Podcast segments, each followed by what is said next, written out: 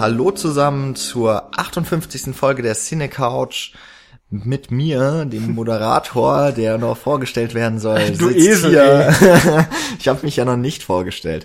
Äh, sitzt hier neben mir der Paul. Das bin immer noch ich. In bekannter Manier auf äh, quasi unserem Gegenüber seitenmäßig Skype verbunden Zugeschaltet. Daniel. Einen wunderschönen guten Tag, Abend, wie auch immer.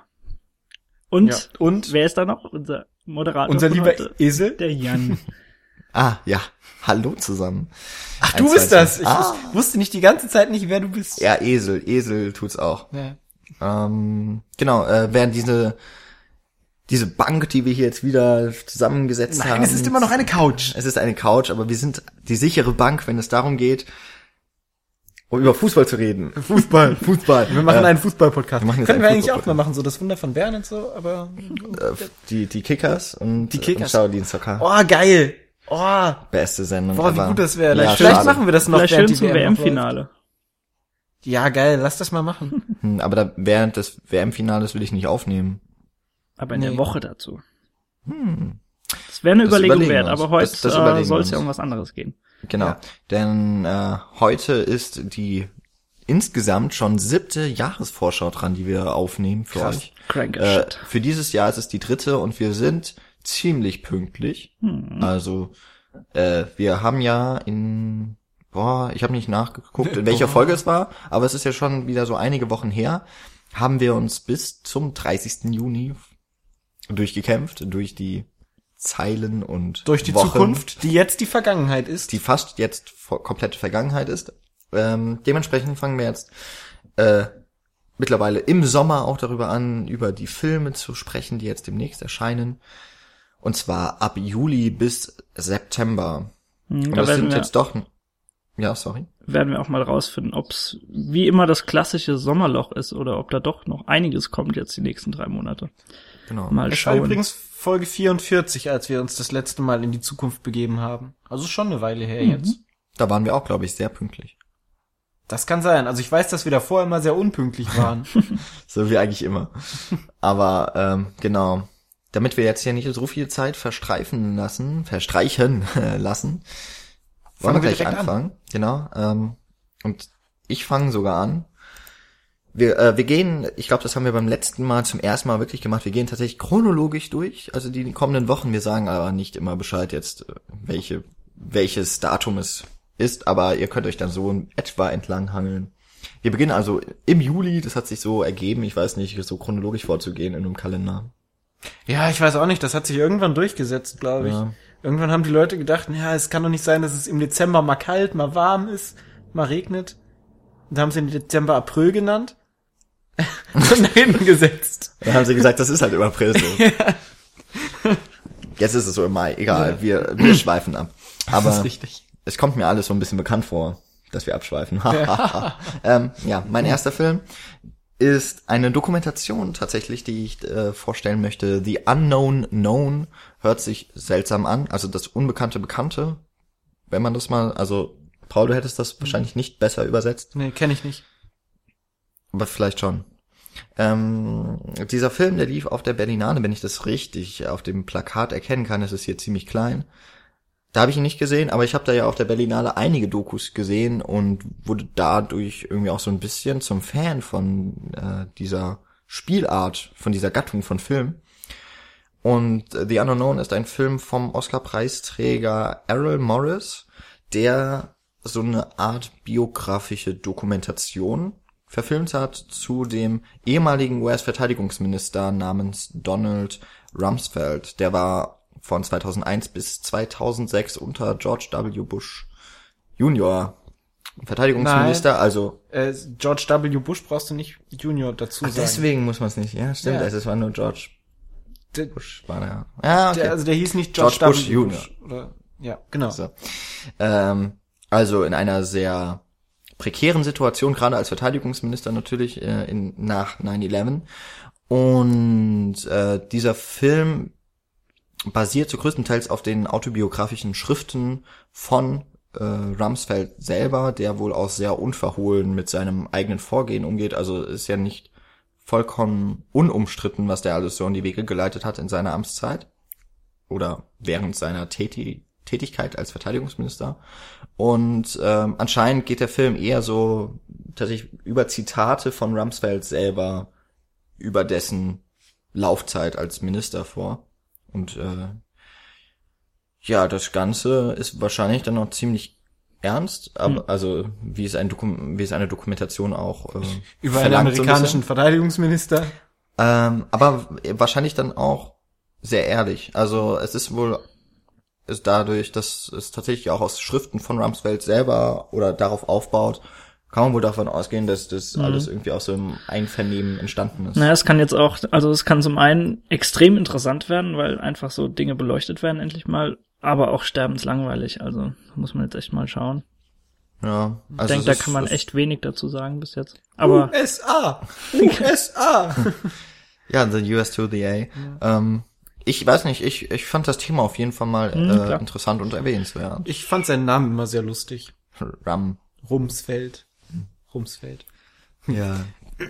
Äh, gut, jetzt habe ich das Wort ergriffen, jetzt muss ich auch weiterreden. Mhm. Und zwar kommen wir nun zu einem ähm, Film von einem Regisseur, den ich in letzter Zeit sehr ins Herz geschlossen habe, von dem ich sehr gerne sehr viele weitere Filme gucken möchte. Und zwar geht es um den Film Vara Notate.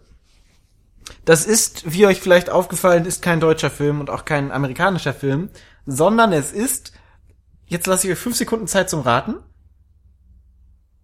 ein japanischer Film. Wir hätten noch einfach fünf Sekunden Stille einbauen können. Ja, haben wir doch jetzt gerade. Ja, wäre aber schneller gegangen. Bei der Aufnahme, meine ich. Ach so, ist egal.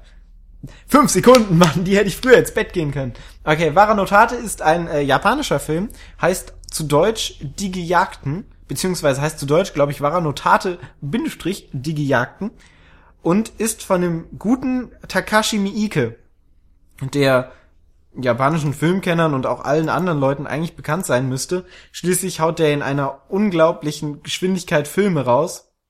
Also er hat jetzt inzwischen 92 Filme auf IMDb unter Director stehen und jedes Jahr erscheinen mindestens mal zwei Filme von ihm.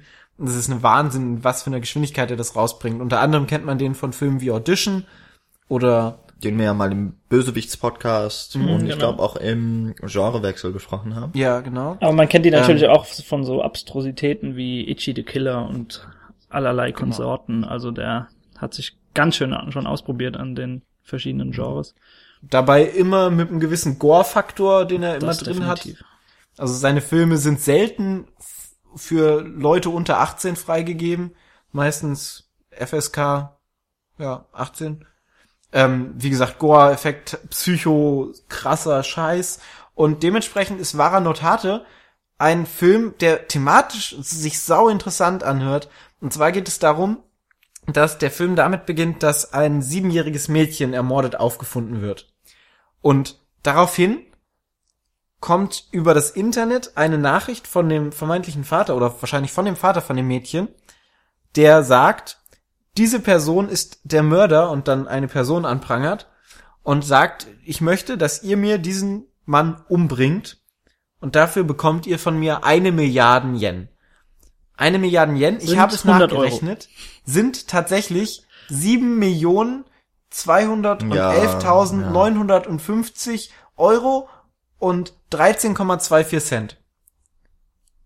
Und vor allen Dingen für, also für 7.211.950 Euro hätte ich es nicht gemacht, aber für 7.211.950 Euro und 13,24 Cent, da kann man schon mal drüber reden. Ach, Wir werden so überziehen wegen diesem Scheiß, ey. Es tut mir leid.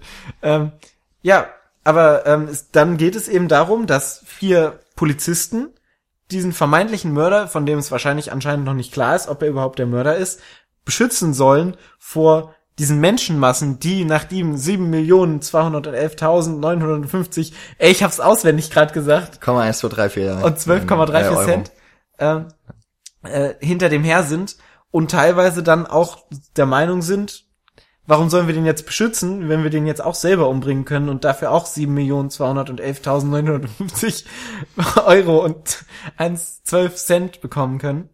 Und äh, bildertechnisch sah das ziemlich geil aus. Die müssten den dann wahrscheinlich irgendwie zu so einem Ort bringen, wo der dann sicher ist, unter äh, Haft, wo dann ne, Verdächtige rein müssen. Wie heißt das Ding? Ein Untersuchungshaft. Gefängnis. Untersuchungshaft heißt das, glaube ich, in Deutsch. ja. Ja. Und ja, sah, sah eigentlich ziemlich geil aus von den Bildern und so, so typisch, ja, so typische Miike-Scheiße halt.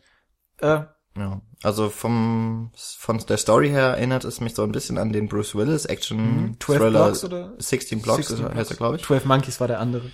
Und war von der Idee, ich habe ihn auch schon oft genannt, Todeszug nach Yuma oder 310 to Mhm. Yuma, in dem ja auch so ein Kopfgeld dann auf, Genau. ausgesetzt wird.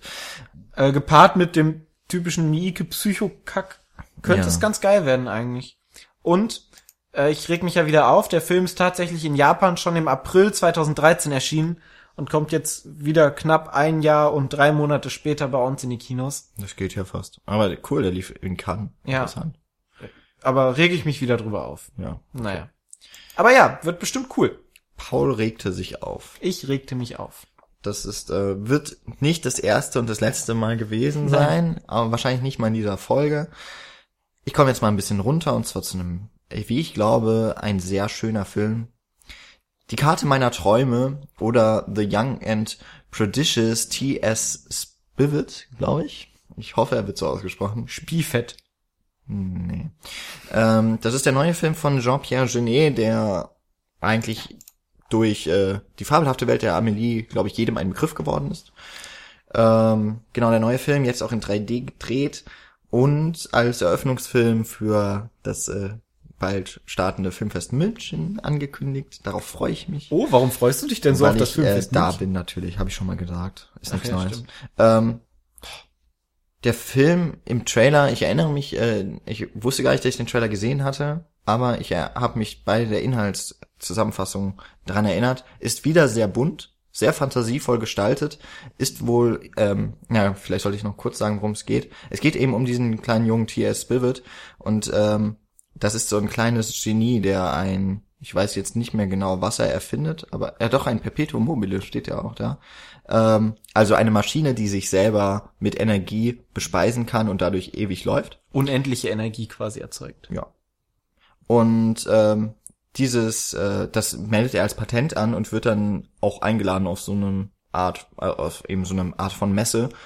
Und ja, so ein acht, neunjähriger Junge kann nicht so einfach durch die USA reisen, denkt man. Vor allem ist er mit seiner Familie nicht so ganz im Reinen und ist immer so ein bisschen stressig.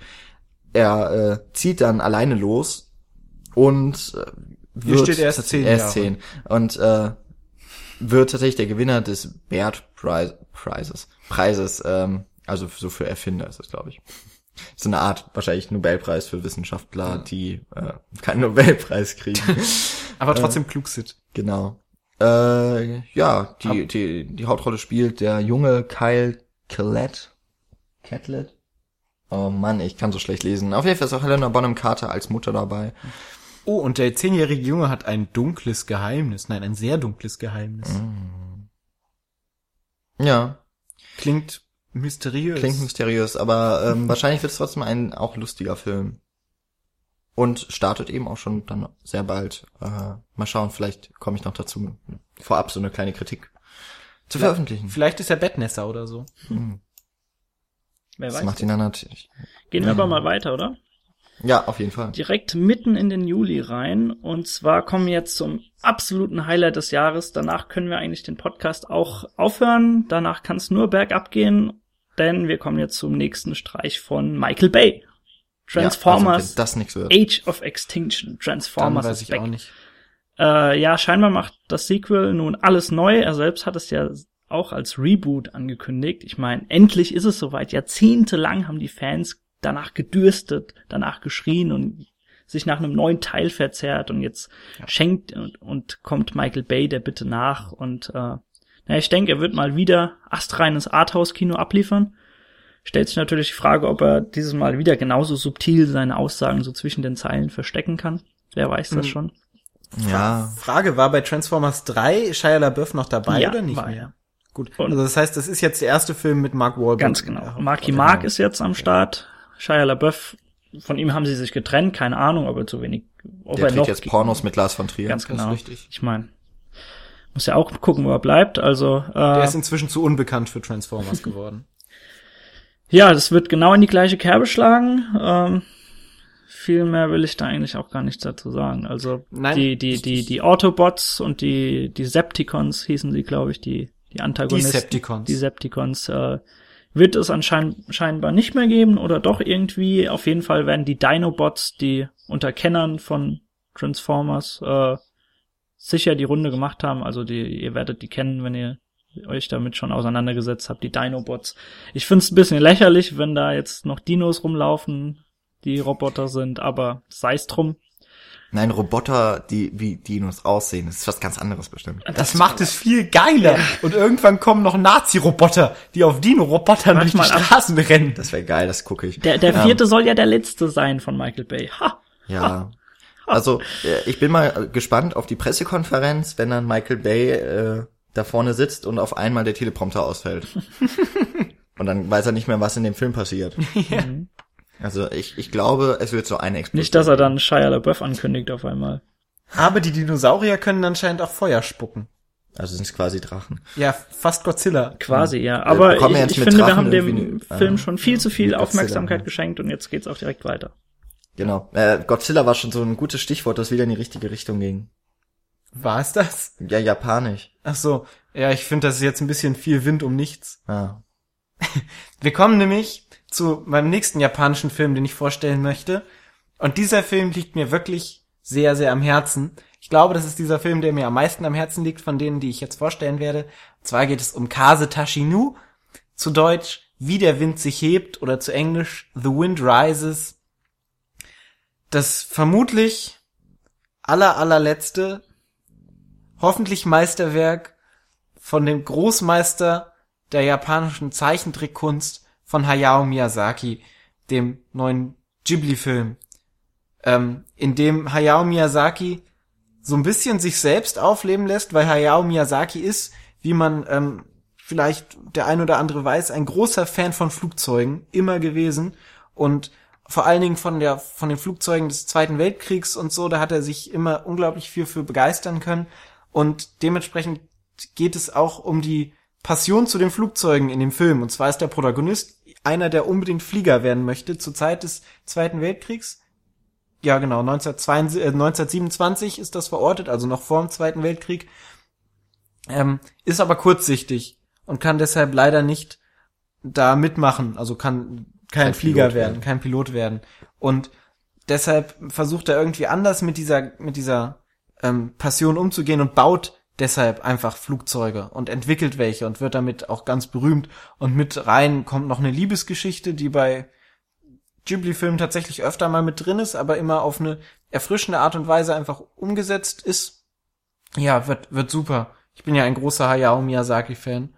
Und Ich hatte ja eigentlich dir das schon unter die Nase reiben wollen, dass der ja auch in München läuft. Und jetzt sehe ich halt, der kommt ja dann eine Woche später auch schon ins Kino. ja, Ha, schade. aber da freue ich mich auch sehr drauf. Auch ein Film, auf, der wir lange, auf den wir lange warten mussten. Der war nämlich auch schon bei den Oscars nominiert als bester Animationsfilm, musste sich aber diesem komischen Disney-Film geschlagen geben.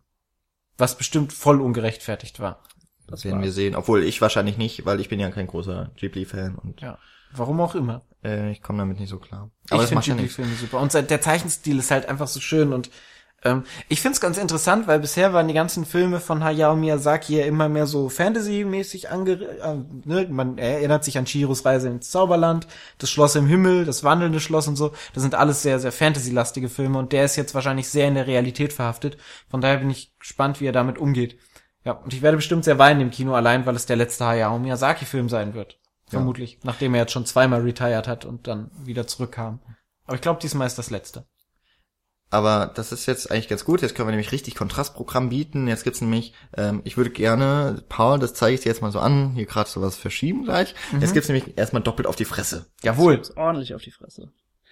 Ähm, und jetzt kommen wir auch zu dem, ja, dem Ding vielleicht, dass das Sommerloch vorübergehend verdrängen wird, meiner Meinung nach. Sagt, sagt er, nachdem ich Kase Tashinu vorgestellt habe. Nach Transformers. ja, also aber leider bitte. werden, also ich glaube, Kase Tashinu werden zu wenige Leute sehen, als dass du das so bezeichnen könntest. Leider Gottes, aber das wird so sein.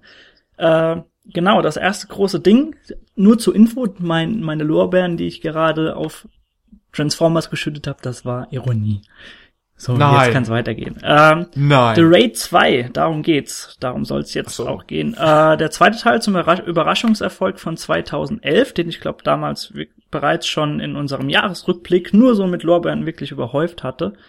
Äh, ja, leider sind Michi und Nils jetzt nicht dabei. Die haben den beide nämlich schon gesehen.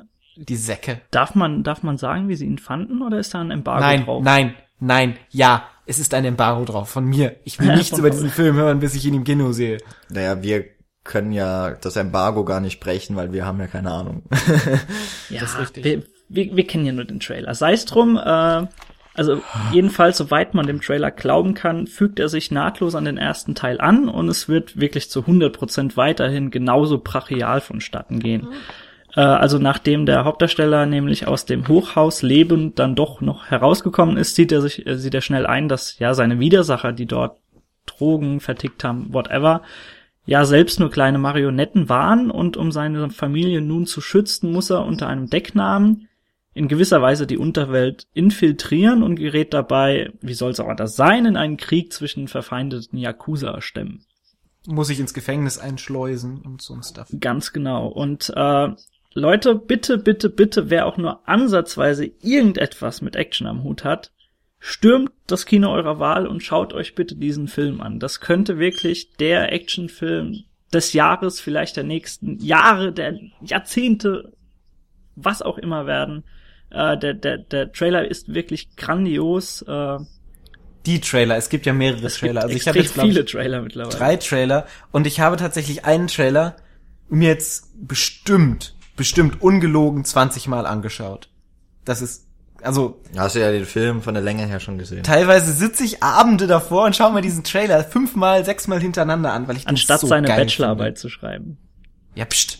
Äh, Damit, jedenfalls. äh, ka- damit auf jeden Fall das noch kurz zu Ja. sagen. Ich war ja nicht so ein Riesenfan von dem ersten The Raid und äh, die die vier Male, die Paul jetzt den Trailer oder die Trailer zu The Raid 2 gesehen hat, wiegen so ungefähr aus, dass ich noch keinen einzigen gesehen habe.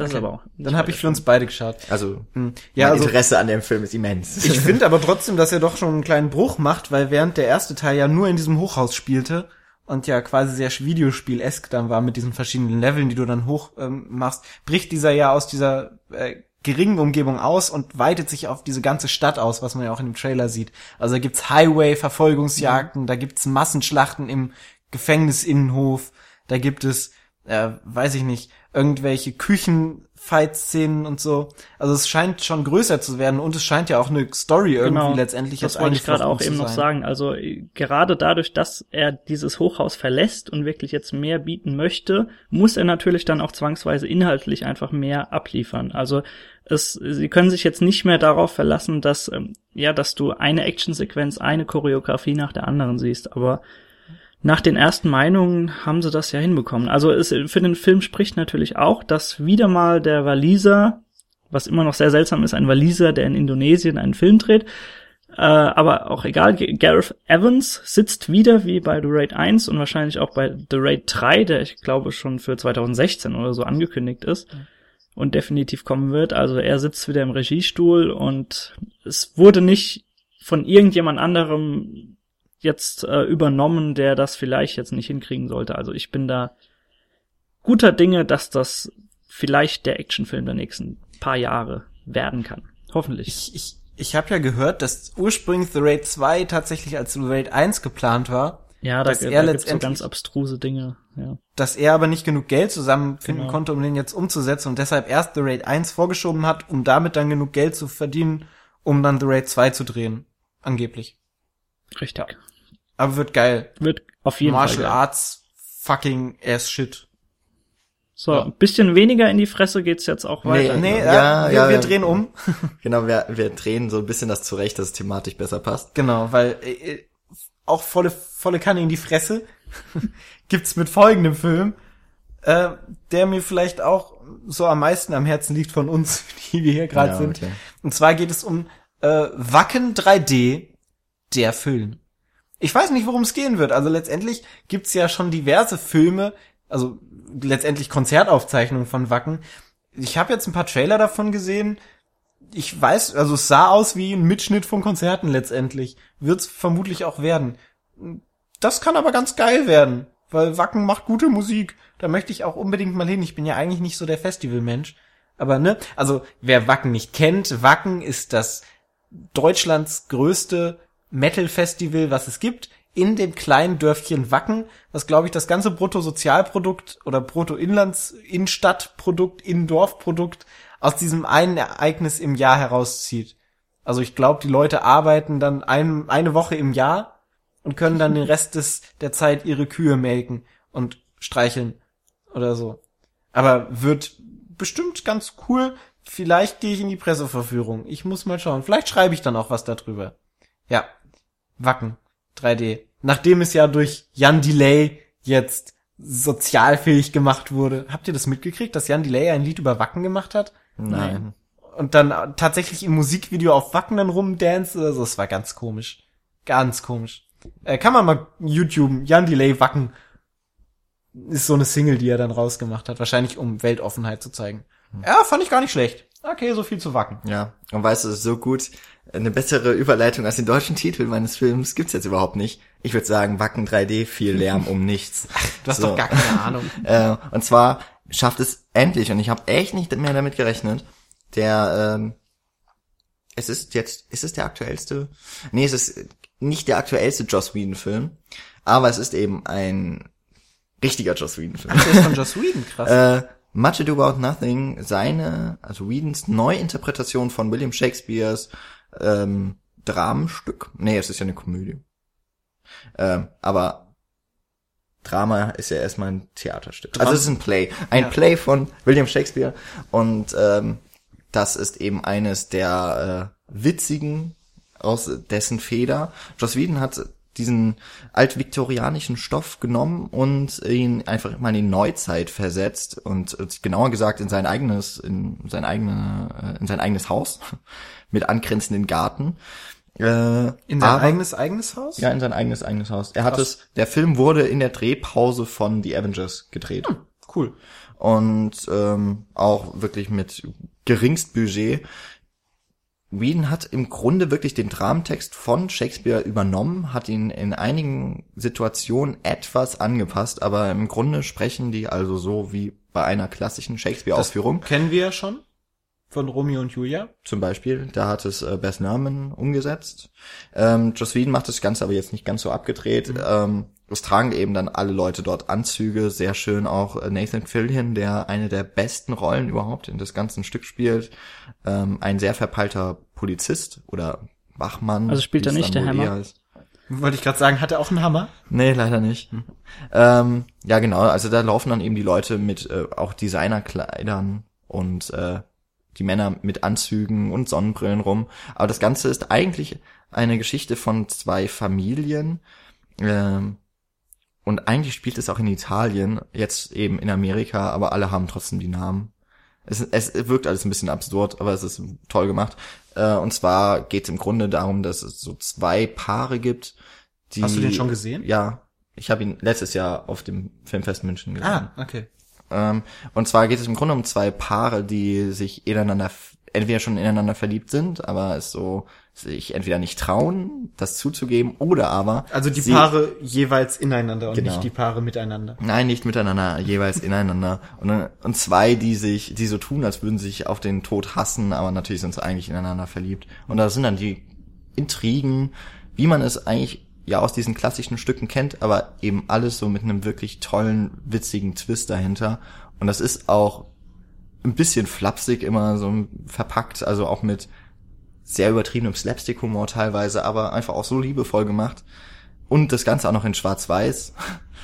Das äh, sieht toll aus, das hört sich toll an und äh, ich würde nur, ich würde tatsächlich sagen, man sollte entweder das, das äh, Dramenstück schon mal selber gelesen haben, das hilft tatsächlich, oder aber in den Spark Notes mal sich da umschauen, da gibt's ja die Shakespeare, unter anderem die Shakespeare-Texte, auch in neuem? Englisch. Das ist eine äh, Internetseite, die für Englisch L. Kala, G. Kala in der Schule auf jeden Fall empfehlenswert ist. Denn dort sind diese Toll. älteren Texte auch ins neue Englisch übertragen. Vielen Dank, dass du mir das jetzt sagst. Ich Hättest du mir das mal vor fünf Jahren gesagt, hätte ich damit mehr anfangen können. Hm. Aber darf ich den Twist raten? Am Ende sind alles verkleidete Giraffen. Mm, Ich verrate das nicht. Also habe ich recht. Genau. Oh, ich glaube, ich mache mal so einen Film. Das wird lustig. Ähm, Ja, genau, so viel zu Much About Nothing. Apropos Tiere. Äh, Giraffen, Drachen, alles das gleiche. Ja. Da kommt jetzt auch ein neuer Film raus. Ich kann dazu nichts sagen, wir alle können dazu nichts sagen, weil wir noch nicht den ersten Teil gesehen haben. Und zwar geht es um How to Train Your Dragon. Zwei. Zwei? Sachen Die zählen habe ich vergessen. gemacht, zwei in gewisser Weise Genau. Deutsch. Ähm, der erste hat aber sehr gute Kritiken bekommen. Soll ein sehr, sehr guter Ja, Animationskiller ich glaube aus dem sein. Haus von Sony. Also Ja, also es war keiner von den großen zwei, äh, drei, Pixar, Disney oder Dreamworks, Mhm. sondern ein anderer. ja, ich glaube, es ist Sony. Ähm, ja, ich würde jetzt gern was zu sagen, kann ich aber nicht. Ich, das Einzige, was ich noch sagen kann, ist, dass auch der zweite Teil jetzt in Cannes lief. hm, also, Also nicht im Wettbewerb, das war halt so eine Sonderaktion. aber zumindest mal ein Film, der, der sich von diesen ganzen, also ich weiß nicht, diese ganzen in letzter Zeit diese Animations 3D Animationsfilme, die rauskamen, fand ich alle blöd, glaube ich. Also sie haben mich alle nicht gereizt, hier so Frozen und sowas, alles bäh, außer Ghibli, alles bäh. Aber How to Train Your Dragon scheint dann noch so ein bisschen rauszustechen. Kommen wir nachher auch noch zu anderen Bäh-Filmen in der Richtung. Ja. Ja. Gut, dann komme ich jetzt nochmal und darf auch mit äh, Wörtern um mich werfen, die ich wahrscheinlich nicht richtig betonen kann.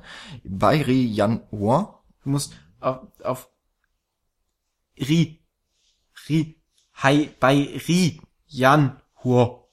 Vielleicht. Äh, Feuerwerk am helllichten Tage. Ich gehe davon aus, dass es nicht die richtige Übersetzung ist. Ich glaube, der englische Titel war Black Cold, Thin Ice und ähm, das ist der Gewinner des Goldenen Bären auf der diesjährigen Berlinale gewesen, überraschenderweise, so wie ich das mitbekommen habe. Und auch der Hauptdarsteller hat äh, die, äh, also Fan Liao ist das, hat äh, einen silbernen Bären bekommen. Ich habe den Film da auch auf der Berlinale dieses Jahr gesehen und ich war einer derjenigen, die den Film nicht ganz so toll fanden. Und äh, ich, ich glaube, da bin ich jetzt, also ich bin da nicht alleine, aber es war auf jeden Fall damals eine Überraschung. Es ist ein chinesischer Film und zwar ein Thriller mit äh, Krimi-Elementen, ein Polizist, der selber auch sehr proble- problematisch ist in seinem Wesen generell, äh, geht einer Mordserie nach und verliebt sich dabei in eine Frau, die offensichtlich auch immer und immer mehr in diese Mordgeschichte irgendwie verbunden zu sein scheint. Ich glaube, das war jetzt voll der falsche Satz, aber egal. Ähm, das Ganze ist total Thriller-untypisch. Es ist ein richtiger Arthouse-Film und das äh, ist wahrscheinlich dann das, was, mal abgesehen davon, dass es ein chinesischer Film ist, auch eben dementsprechend ich ihn auf Chinesisch gesehen habe. Ist das nicht sogar der erste nein. chinesische Film, den wir hier vorstellen? Haben wir jemals schon über chinesische Filme gesprochen? Ich weiß nicht, ich habe den glaube ich auch schon mal irgendwann erwähnt. Hm. Also ich, keine Ahnung, kann sein. Ähm, jedenfalls diese diese Krimi-Geschichte, die ergibt nicht wahnsinnig viel Sinn, so wie es auch präsentiert wird, aber der Film legt auch nicht wirklich so den Fokus drauf. Es ist auf der einen Seite interessant, auf der anderen Seite unglaublich, äh, also es ist faszinierend und abschreckend zugleich. Ich bin damals nicht so ganz durchgestiegen, würde mir den Film aber gern noch einmal unter einem anderen, äh, unter anderen Erwartungen anschauen. Und ähm, ich weiß jedenfalls, dass mir die letzte Einstellung, die irgendwie den Film super, zusa- also wenn man den Film analysieren wollte, glaube ich, reicht die letzte Einstellung aus, um je, jegliche Begründung zu liefern für seine, für die jeweilige Interpretation. Die ist wirklich toll gelungen. Und ich glaube, hätte ich, wäre es mit dieser Einstellung losgegangen, hätte ich den Film anders verfolgt. Jetzt habe ich Bock auf die letzte Einstellung. Ich habe nochmal Bock auf den Film tatsächlich. Also so schlimm kann er nicht gewesen sein. Ich fand ihn gut, aber äh, Boyhood hätte natürlich gewinnen müssen. so. Wir müssen uns ein bisschen sputen. Ja, ne? stimmt. Aber wir sind ja jetzt auch schon Ende Juli. Ja, springen wir auch direkt in die letzte Woche. Ähm, ein Film, Springen. ja, zu dem ich auch nicht viel sagen kann, äh, nämlich 22 Jump Street. Also, War das, war das gerade gewollt, diese Überleitung? Wegen Springen. Ja, und natürlich. Jump Street. Gut. Also äh, vielleicht kennen einige von euch so den Serienklassiker aus den 80ern, damals noch mit Johnny Depp.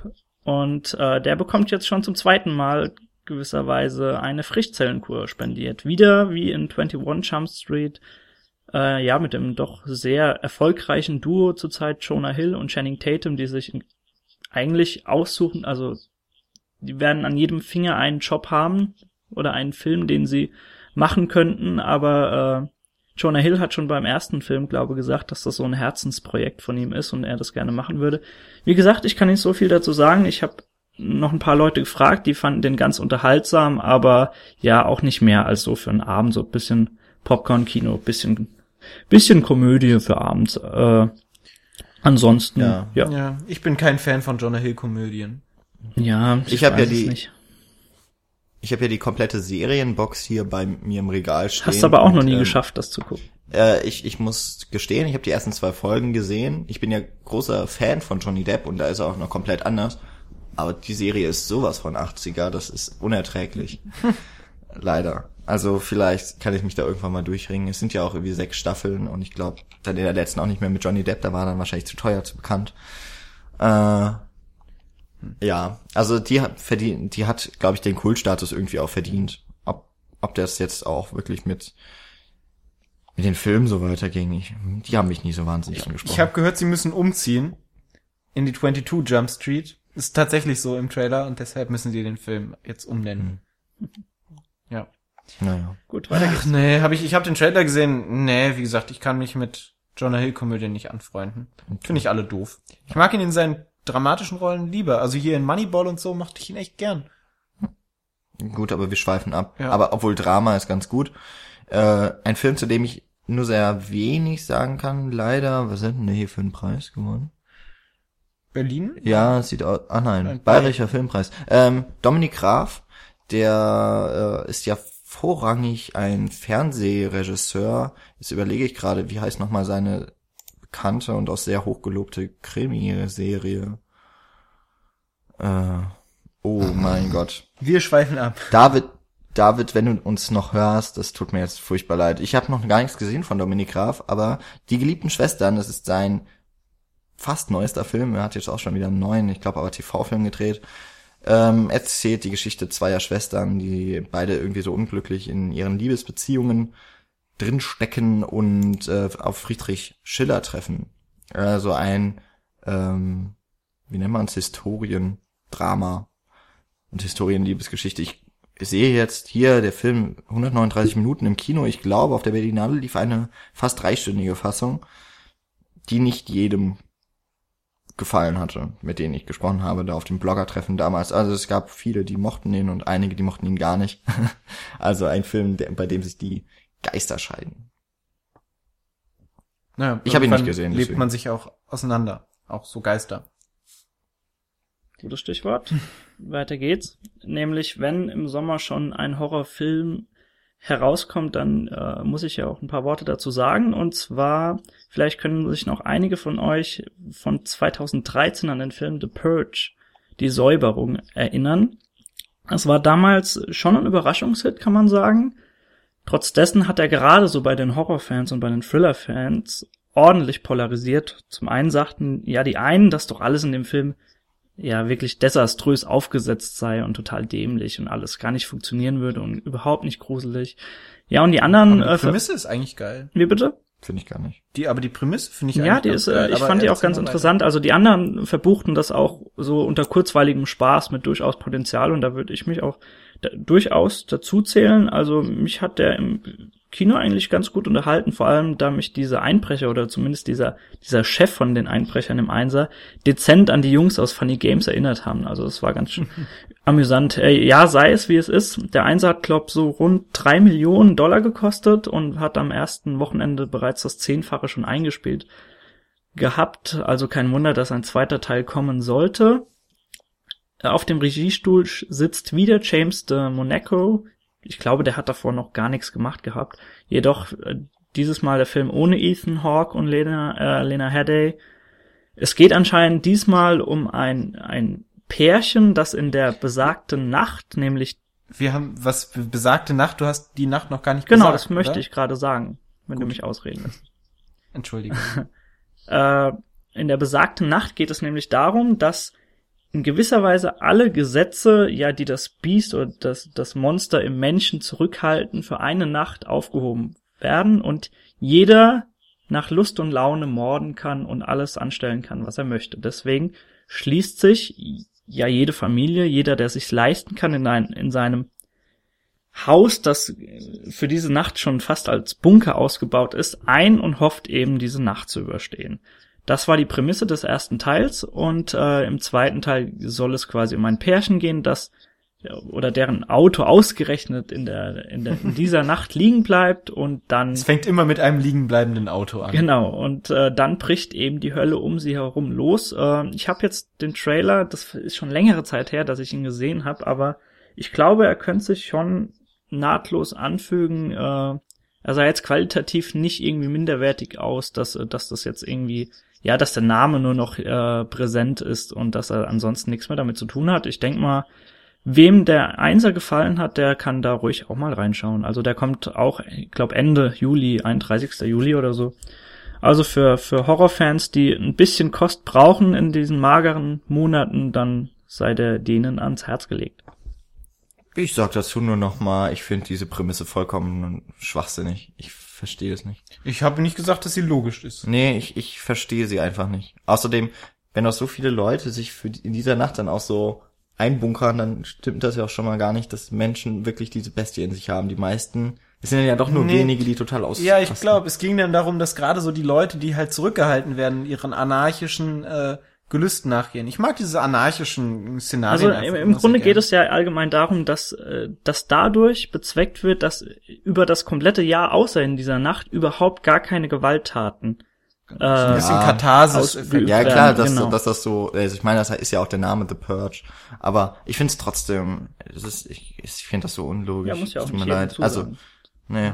Ähm, Alan Page hat jetzt neulich getwittert irgendwas über The Purge. Mhm. Und sie war enttäuscht, dass es kein Film über Erdbeeren sammeln war oder so.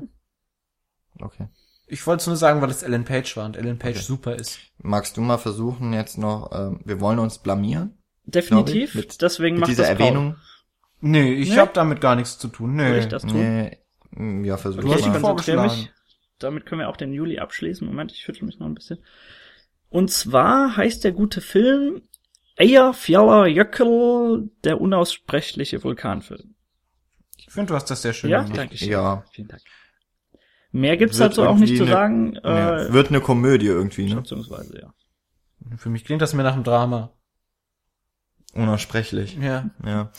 Aber wenn ich, ich habe den Trailer gesehen im Kino und es sah, ich weiß gar nicht, ist es, ich glaube, das ist sogar ein französischer Film.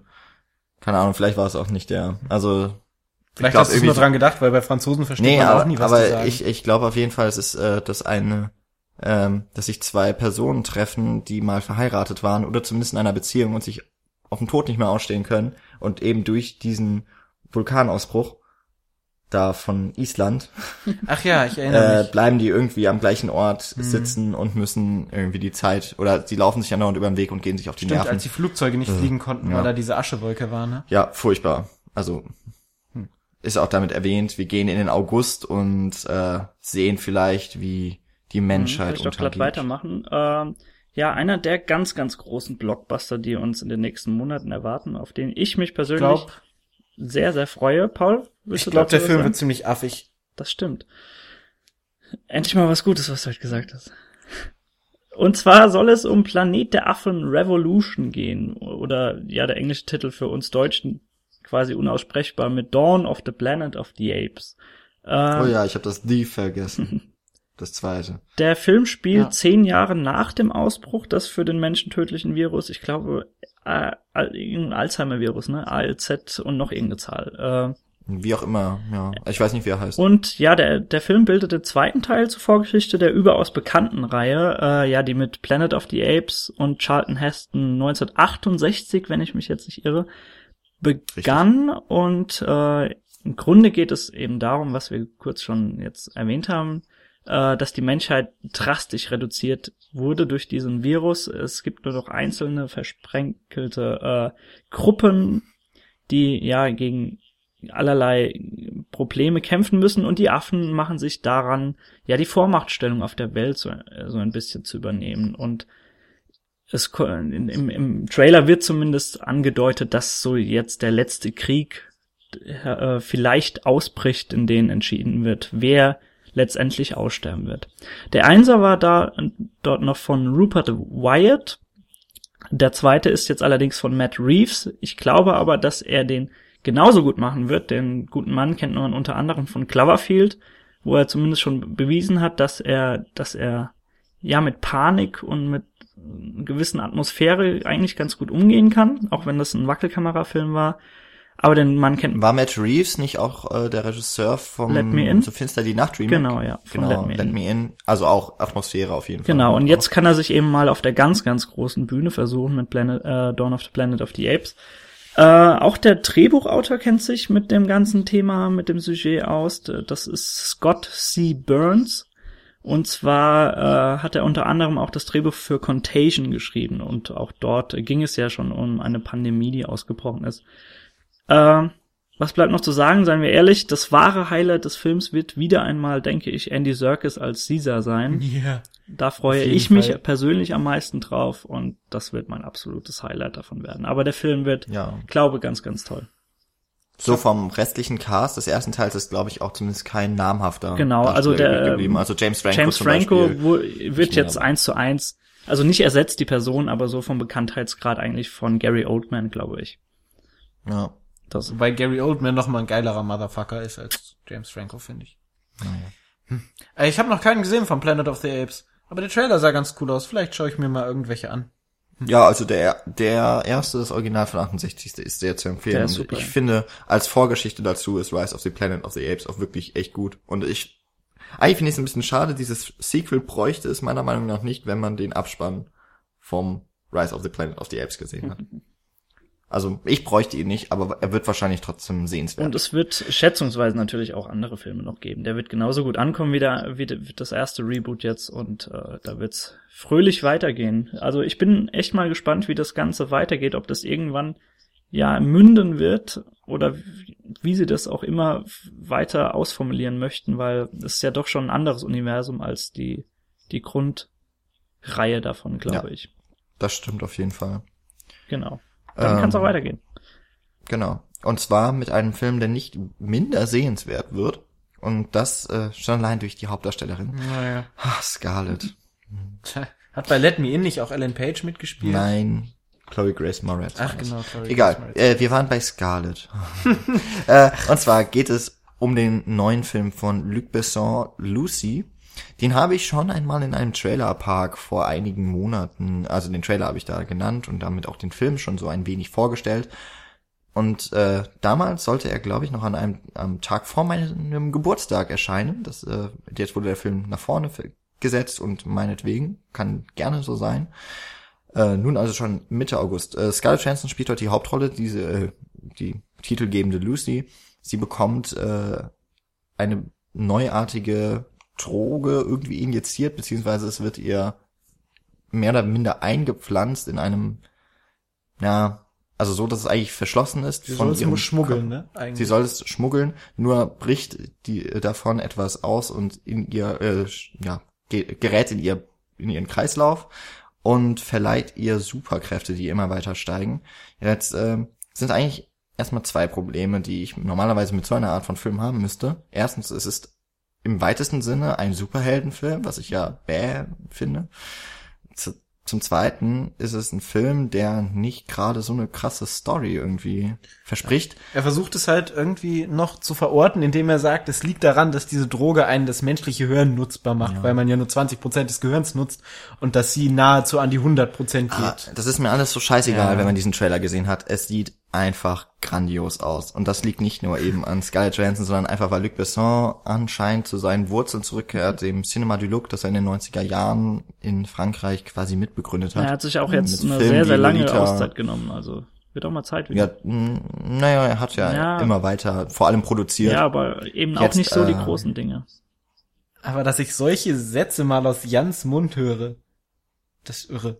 Dass es so geil aussieht. Ja, dass es so geil Also- aussieht, dass die Story eigentlich voll egal ist, weil, weil es gut Mm, aussieht und ja, und so. ja gut, aber ich meine, bei Enter the Void war es ja ähnlich. Also ich lasse mich ja durchaus gerne von wirklich schön, also ich brauche nicht die Explosion, ich möchte etwas, dass irgendetwas mit dem Bild passiert. Und äh, was der Trailer so verspricht, sind vor allem äh, sehr kluge Einbindungen von visuellen Elementen, die diese Superkräfte von Scarlett Johansson dann ähm, sichtbar machen. Noch dabei übrigens sind äh, Morgan Freeman, der ja immer gut ist. Immer? Also es ist auch was. Also Scarlett Johansson sieht ja auch nicht nur gut aus, sie hat auch eine wahnsinnig geile Stimme. Das hat man jetzt äh, zuletzt In in Hör. Oh, ich möchte raten. Ich glaube, Morgan Freeman hat ein Voice-Over irgendwo in dem Film. Ich, also bestimmt im Trailer. Und Morgan Freeman kann man sich auch immer anhören.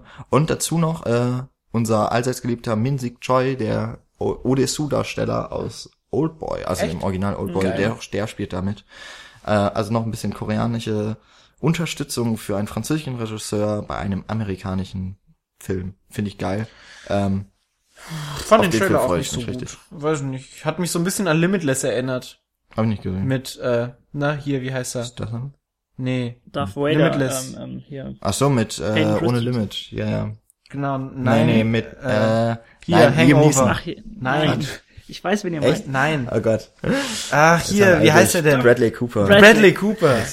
Okay, Bradley ich habe alle Filme, die so ähnliches Plakat haben, Ja, durch. nein, Limitless war das, wo der auch eine Droge sich nimmt, wo er 100% Genau, seines ja. Hirns nutzen kann und so ein Stuff.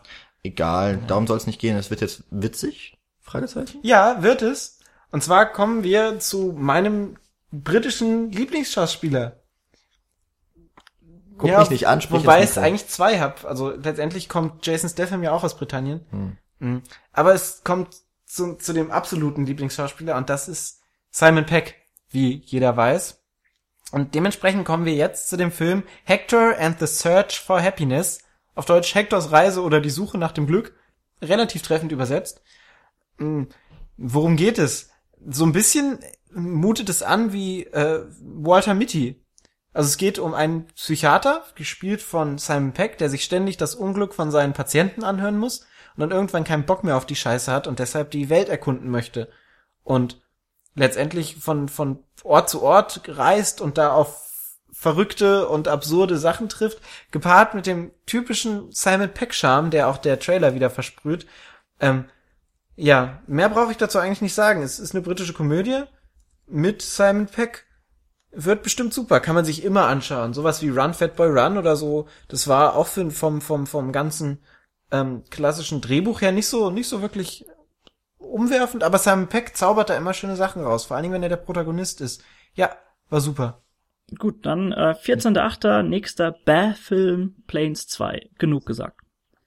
Und Hat jemand von euch Place 1 gesehen überhaupt? Nee, aber das war auch so nach Cars der erste Pixar-Film, der mich nie interessiert und witzigerweise schon wieder eine Fortsetzung bekommt. Hat ja auch Cars 2 bekommen. Ist eher für die wirklich, also ich glaube, das sind beides Filmreihen, die sich wirklich nur an das junge Publikum Genau. Die spielen ja auch, wobei Cars 1 fand ich noch ganz cool eigentlich, aber da war ich glaube ich auch selber noch ein bisschen jünger. kurz, Aber die spielen auch im selben Universum, Ja, wo halt genau, plötzlich kur Fortbewegung kurze Anekdote dazu. Ich glaube, die, die Miesen, die die Firma gemacht hat in den letzten Jahren, haben sie allein durch hunderte Millionen wieder wettgemacht, die sie durch Merchandise von Cars und Planes eingenommen haben. Das Ja. ist völlig verrückt. Aber Ja. wenn es Menschen gibt, So die das kaufen, Hollywood halt wahrscheinlich sind das alles so McDonalds Zusatzgeschenke. Transmedia, äh, würde ich da Merchandise. sagen. Merchandise. Aber das Merchandise ja immer. ja. Dann äh, Okay, schiebe ich gleich noch einen hinterher, würde ich sagen. Und Ja, zwar noch einen weiteren, den wir in unserer in unserem Skurrilitäten-Kabinett aufnehmen können, neben dem Mit dem ersten können wir übrigens dienen, mit dem zweiten Grad nicht so leider. ja, und zwar geht es um Männer zeigen Filme und Frauen ihre Brüste. Deswegen, also Michi hat sich geweigert, an diesem Podcast teilzunehmen. Oh. All das Geld, Damn was wir armen Studenten geboten haben, hat nicht gelangt. Aber naja, Schade. gut, sei es drum. Weiter geht's. Ja, haben wir den auch erwähnt. Äh, Ihr merkt, wir kommen langsam in Zeitdruck, weil Ja. wir merken, dass wir doch zu viele Filme Ja, aber es waren jetzt Zeit auch tatsächlich Filme, zu denen wir nicht viel sagen wollten. Ja. Äh, jetzt kommt ein Film, über den ich noch nicht so wahnsinnig viel sagen kann. Demnächst dann aber mehr. Tom à la Ferme oder Sag nicht, wer du bist. Das ist einer von den neuen Filmen von Xavier Dolan. Das, äh, den habe ich, glaube ich, schon öfter erwähnt. Das ist ein kanadisches Regiewunderkind. Der hat mit 18 Jahren schon, ähm, ich glaube, den Constantin Regard Wettbewerb in Cannes gewonnen mit I Killed My Mother. Ähm, damals, ja, habe ich es eben gesagt, 18-Jähriger, glaube ich, ja. Also der müsste jetzt so um die 21, 22 sein. Er ist selber homosexuell und das ist meistens auch, und nein, es ist bisher immer das zentrale Thema aus seiner Filme gewesen. War das der Film, der in 4 zu 3 kommt?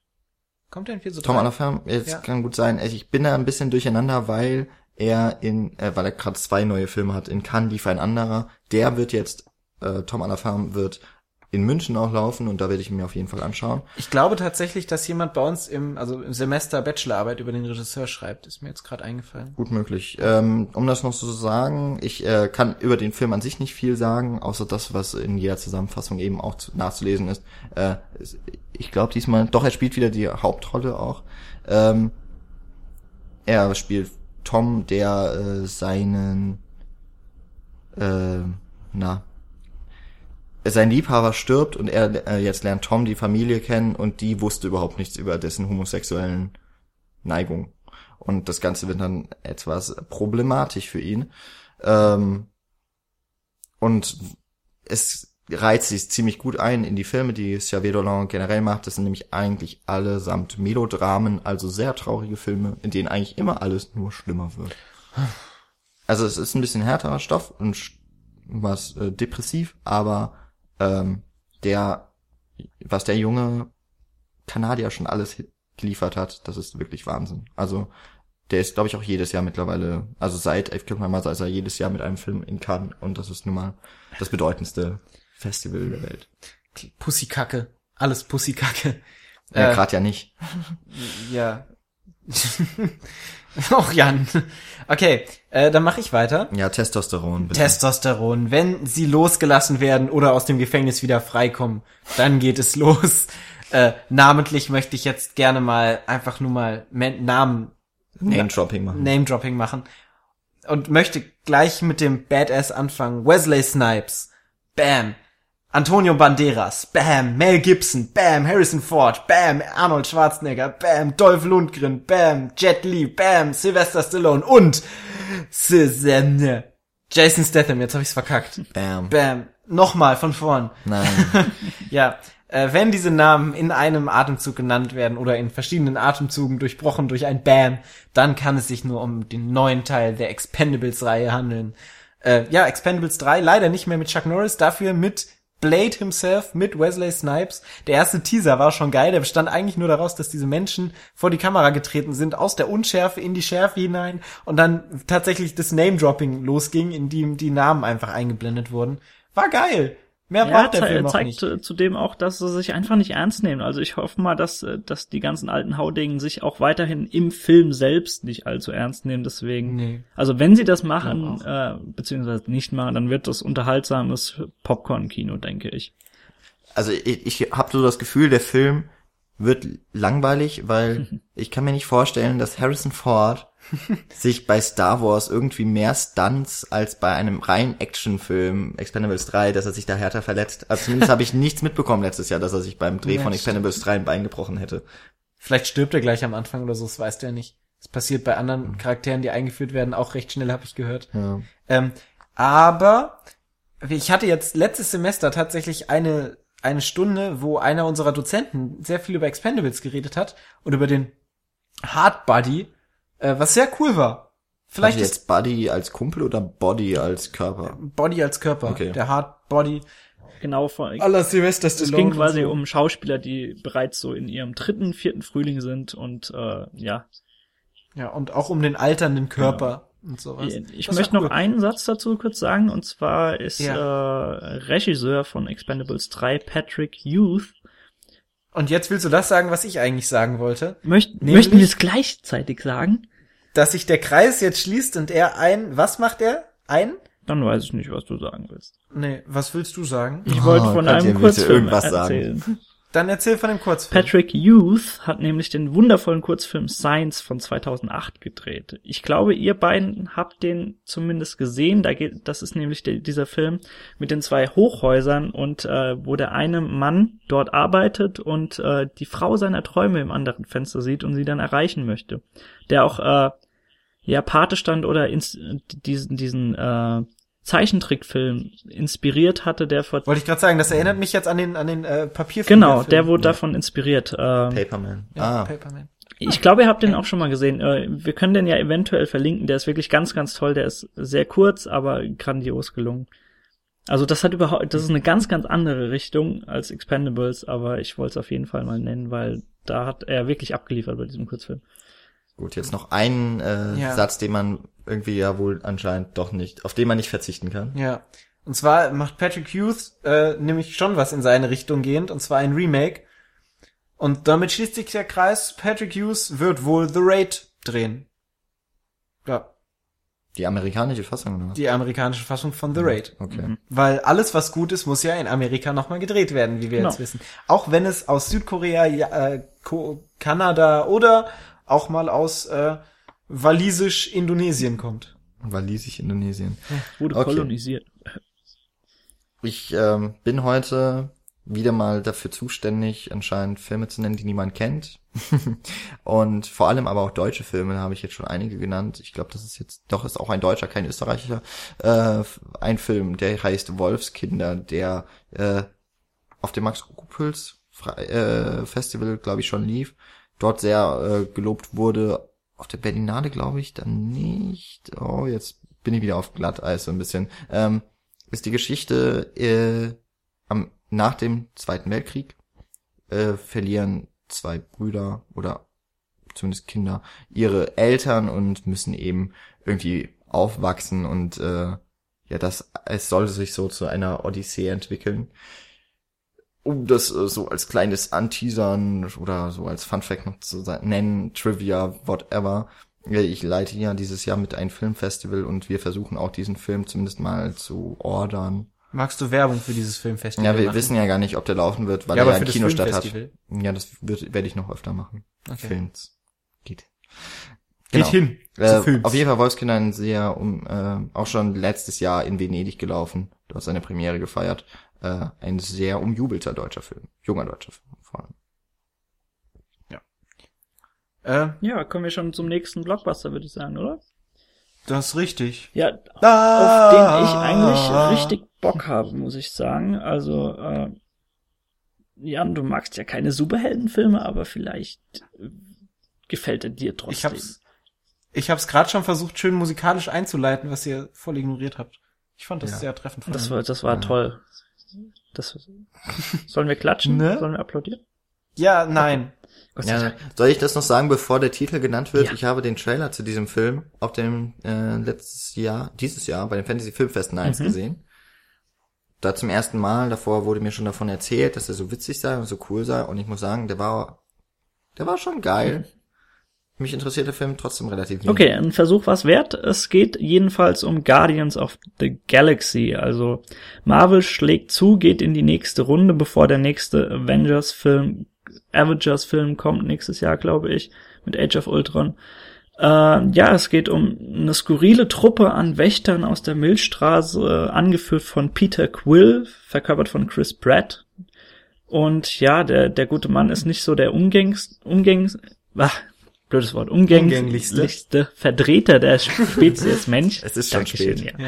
Ja. Ähm, er hat so einen, ja, einen gewissen Mangel an fehlenden Leitbildern gehabt in seinem, in seinem Leben. Er wurde sehr früh von den Eltern getrennt und deswegen hat er so ein gestörtes Verhältnis zu Autoritäten. Und das lässt er, glaube ich, auch in jeder Szene raushängen. Er wird hops genommen, als er gerade eine mysteriöse Kugel entwenden möchte aus einer Tempelanlage. Und, liebe Kinder, wie wir schon von Indiana Jones gelernt, ha gelernt haben, wenn Dinge irgendwo mysteriös liegen, dann soll man die am besten liegen lassen an ihrem Ort. Ähm, ja, er wird dann hops genommen von irgendeiner Weltraumpolizei, fragt mich nicht so, so deep bin ich auch nicht in der Materie drin und wird dann zusammengewürfelt mit anderen Außenseitern, ja, oder Kriminellen auch, äh, zum einen mit Gamora, gespielt von Zoe Saldana, das ist, ich weiß gar nicht, was das für eine Spezies ist, das ist so eine, Irgendein ja, diesmal Alien. ist sie nicht blau, sondern ist grün. Sondern grün. äh, dann gibt's noch Weil die hat nämlich in Avatar die Hauptrolle gespielt, das, das Mädel. Gut, dass du es nochmal erwähnt hast, weil das hätte Ja, bestimmt ja. keiner Nein, sie verstanden. war in den Schlümpfen an der Nee. Seite von Neil Patrick Harris. Sie hätte ja auch in Hangover spielen können, da sind ja auch alle blau. Ah. Es sei dir verziehen. Es gibt äh, zusätzlich noch Drax, glaube ich, wird ausgesprochen, gespielt von Dave Batista. Also so, so ein richtig stämmiger, stämmiges Alien, keine Ahnung, also er wird wahrscheinlich so für die Haut drauf Szenen da sein. Dann äh, Na, Sieht so ein bisschen aus wie das Ding von ja, Fantastic ein Four. bisschen, Ja, ne? stimmt. Äh, dann das große Highlight wahrscheinlich äh, Rocket Raccoon, den natürlich so. die die die Fans der, der Comics, also die, die anderen wer- werden sie auch kennen, aber das so das ist so das Highlight. Also ein genetisch veränderter Waschbär mit einer extrem großen Klappe, der auch extrem cool rüberkommt im Trailer, muss man sagen. Und ein Fable für Waffen, so wie ich das ja, mitgekriegt habe. genau, Von wem wird denn nochmal gesprochen? Bradley Cooper? Genau, Bradley da haben wir Cooper. wieder Bradley Cooper. Ha. Äh, und schließlich wird die Gruppe noch ergänzt von Groot. Darf ich sagen, von wem? Gespielt beziehungsweise vertont von dem grandiosen Vin Diesel. Und der Vin Diesel ist halt echt ein Brett. In dem Sinne, wortwörtlich. Darauf freue ich mich am meisten. Auf Ja, also ich glaube, die Truppe wird echt super. Ich habe, wie gesagt, richtig Lust darauf. Äh, ich bin auch fest davon überzeugt, dass äh, James Gunn seinen, ja, so, so seinen herrlich selbstironischen Ansatz, den er im Grunde immer hat. Also den Mann kennt man ja von Super beispielsweise. Äh, was Und Splice, was so ein richtig ekelhafter ja, so, so mit so, so mit Horror, so aber auch nackt- so ja, mit so, ich weiß auch Ja, nicht, mit so Sexkram, ne? Auch. Mm, Das ist, nee, nee, das ist mit nackt, Nacktschnecken, irgendwie, glaub ich. irgendwelche Nacktschnecken. Also so ja. ähnlich sieht's aus. Auf jeden Fall äh, gerade super. Ihr beide seid ja auch Fan von dem Film, glaube ich, ne? Ja, also ich besonders. Wovon? Bester Superheldenfilm Super. ever made. Ach so. Ähm, ja, ich habe den damals, glaube ich, in der falschen Phase gesehen. Ja. Aber ich, äh, Alan Page, ey, ganz Eben. im Ernst. Ich glaube, ich finde den wirklich gut, wenn ich den nochmal sehe. Genau, und ich, ich glaube einfach, dass er diesen selbstironischen Ansatz schon auf den Blockbuster übertragen kann. Der, der Trailer verspricht zumindest genau das, was ich bis jetzt gesehen habe. Und wenn, wenn dann noch die Action auf einem ähnlich identischen Niveau wie Avengers äh, gebracht wird, dann sind wir alle zufrieden, denke ich. Also, Ich finde die, ja. Ja, ich, ich finde die Figurenkonstellation Mhm. einfach viel cooler als bei Avengers, wo es halt so komische Superhelden sind, wie man sie immer kennt. Und jetzt ist es halt so ein bisschen was Exotischeres. Das finde ich Ich ganz muss ja auch sagen, dass ich extrem überrascht war, als äh, Marvel dann noch angekündigt hat, äh, nochmal mit einem, ja, mit einem ganz anderen Setting an den Start zu gehen und parallel eben zu Avengers noch was anderes aufzubauen. Also Ja. gerade, also ja gut, sie haben halt die Vorbilder. ja ne? klar, natürlich. haben's Geld. Also wenn nicht Ja, jetzt, das wann dann bei Marvel, meine Güte. Ja, beziehungsweise halt Disney. Die Ja. freuen sich aufs mehr Merchandise. Die wollen ja auch mehr, wieder mehr Comics verkaufen wahrscheinlich. Genau. Ja, vermutlich. Okay. Gut. Ähm, Daniel, du, du bist ja Horrorfan. Eben, genau. Und äh, da haben wir noch einen Film äh, neben The Purge und zwar As Above, So Below, im Deutschen dann Katakomben. Ja, ich weiß, die von vielen mittlerweile verachtete Wackelkamera kommt wieder zum Einsatz. Äh, der Film folgt einer Gruppe von Archäologen, die in den Katakomben unter Paris mal schauen wollen, was denn da so los ist. Und ja, das Ganze erkunden wollen. Und äh, nur scheint das da scheinbar nicht so ruhig zu sein, wie es eigentlich sein sollte. Also guckt euch den Trailer mal an. Ich, ich bin jetzt noch sehr vorsichtig. Ich finde den Trailer zumindest so beim ersten und zweiten Schauen doch relativ atmosphärisch. Hab also leichte Hoffnung, dass es vielleicht ganz gute Kost sein kann für Fans des Genres und dass es vielleicht nicht wieder mal eine völlige Nullnummer wird. Außerdem steckt äh, John Eric Dowdle dahinter, der hat bereits mit Devil bewiesen und auch mit dem mit dem ja mit der Adaption von von Wreck, nämlich Quarantine, äh, also Quarantäne, dass er durchaus Potenzial hat im Genre. Äh, Devil war übrigens dieser dieser Film mit dem Aufzug. Ich glaube, Oh Hm, Gott, ach so, ja. Aufzüge, ey. M. Night Shyamalan Oh. hatte das Drehbuch. Das war das Beste, was von M. Night Shyamalan kam nach Six Sense. Genau, und Aufzüge, äh, ey. das, es gibt nichts Schlimmeres als Aufzüge. Das war aber auch, wie Doch, gesagt, Treppen. also das war kurzweilig, unterhaltsam, atmosphärisch und äh, warum nicht nochmal? Also trotz Shaky Cam könnte das vielleicht äh, was werden für Genrefans.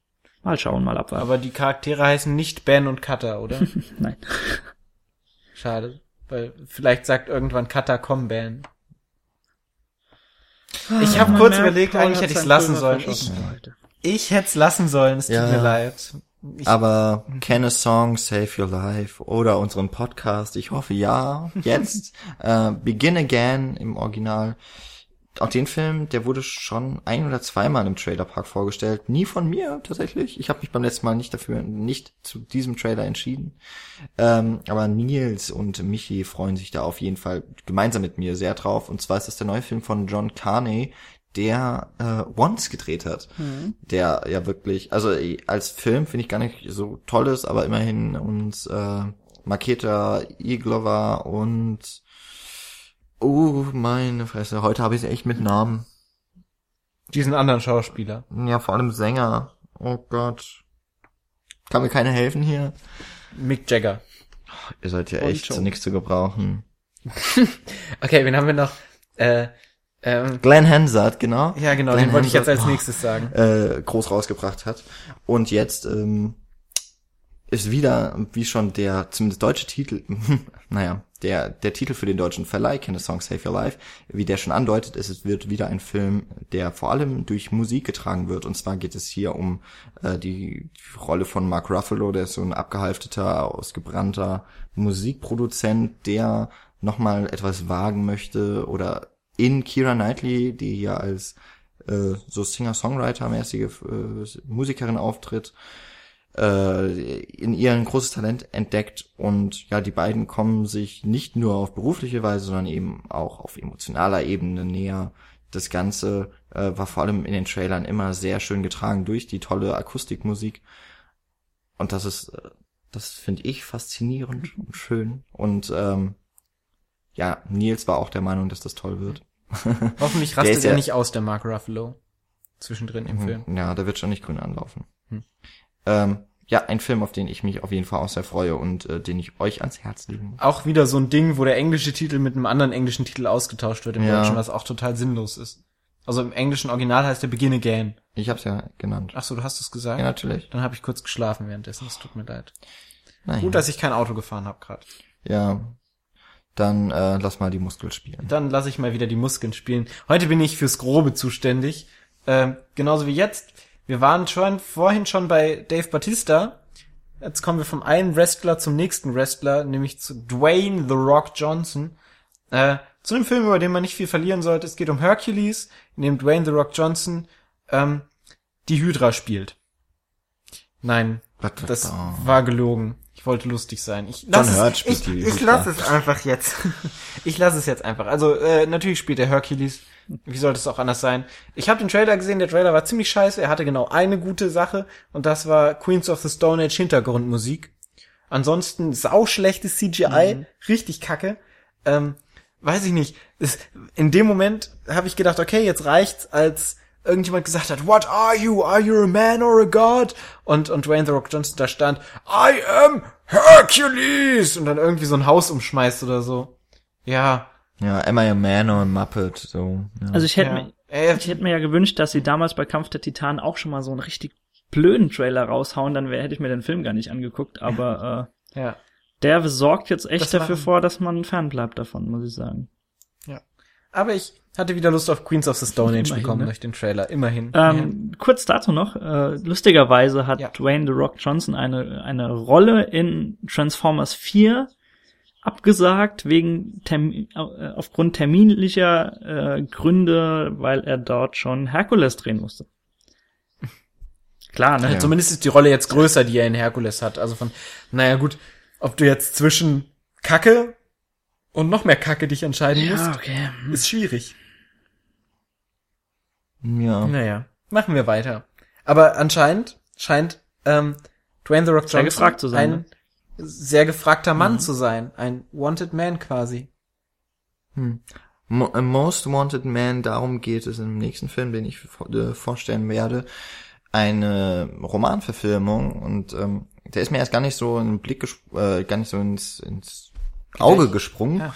Ähm, dann erst über Umwege, nämlich über den tollen Cast. Äh, Most Wanted Man ist ein, eben die Literaturverfilmung vom gleichnamigen Roman von John Le Carré, der äh, ja, also ich glaube sehr bekannt oder das bekannteste von ihm ist Taylor Tinker Soldier Spy, der vor zwei Jahren ins Kino kam, glaube ich auch mit einem tollen Cast. Aber der hat gar nicht so gute Kritiken gekriegt. Der. Film dann nicht so.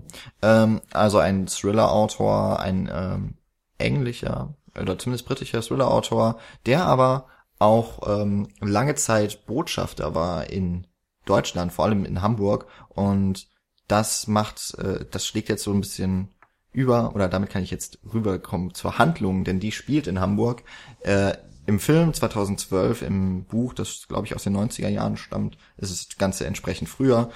Ähm, die Handlung ist aber in etwa dieselbe. Ein Flüchtling, äh, halb Russe, halb Tschetschene, kommt nach Hamburg auf äh, ja erstmal noch sehr ähm, obskure und rätselhafte Weise. Und der gerät in, ja, quasi das Fadenkreuz verschiedener Interessen. Ähm, darunter ein Banker, Thomas Brew, der äh, so eine Familienbank hat und die ziemlich pro finanzielle Probleme auch tatsächlich schon hat, aber äh, dieser Flüchtling ist ein wohl ein Erbe eines Großanlegers, der da bei der Bank eben tätig war. Äh, eine Strafverteidigerin, äh, ja, ist nach äh, anfänglicher Skepsis dann auf Seite, auf der Seite des Flüchtlings. Dazu kommen aber auch noch so eine Geheimdienst, äh, ähm, eine Geheimdienstgruppe aus Deutschland und auch noch das CIA höchstpersönlich. Also es sind verschiedene Interessen, die sich da um diesen Mann, Isaac Karpov heißt er übrigens, ähm, versammeln. Und der Cast ist wirklich super. Rachel McAdams, Robin Wright, Philip Seymour Hoffman, Willem Dafoe und Daniel Brühl. Das sind so die bekanntesten.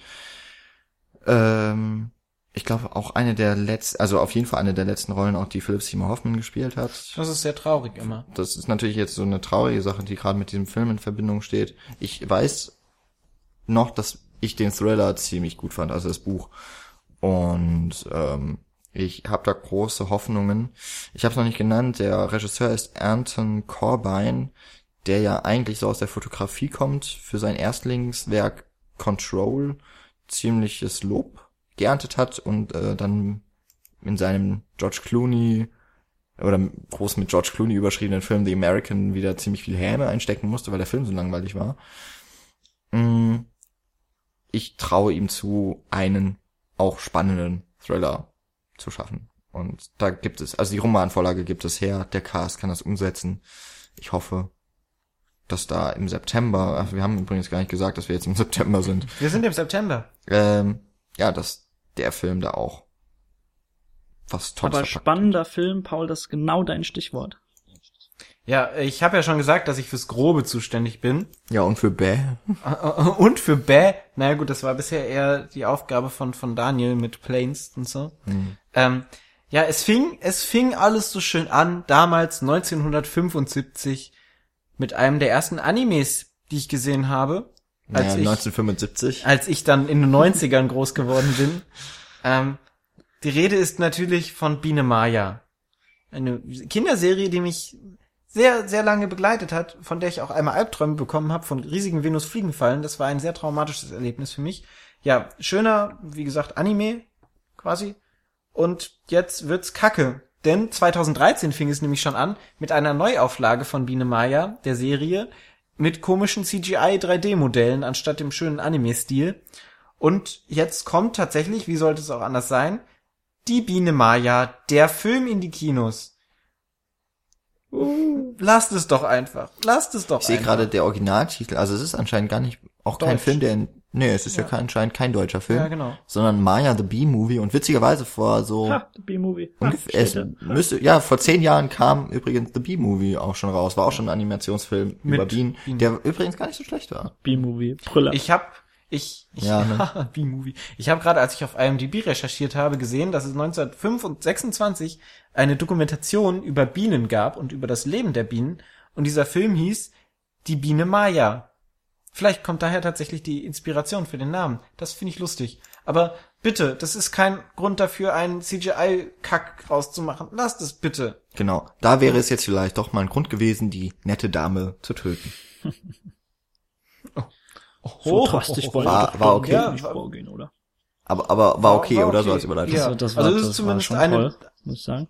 Also es ist zumindest eine Frau, für die man töten könnte. Das stimmt. Und endlich, endlich ist es soweit. Es hat eine, eine Durchstrecke von neun fucking Jahren gedauert, bis endlich Rodriguez und Frank Miller sich zusammengesetzt haben und endlich oder wie ich ihn den zweiten Teil zu Sin City präsentieren, nämlich A Dame to Kill For.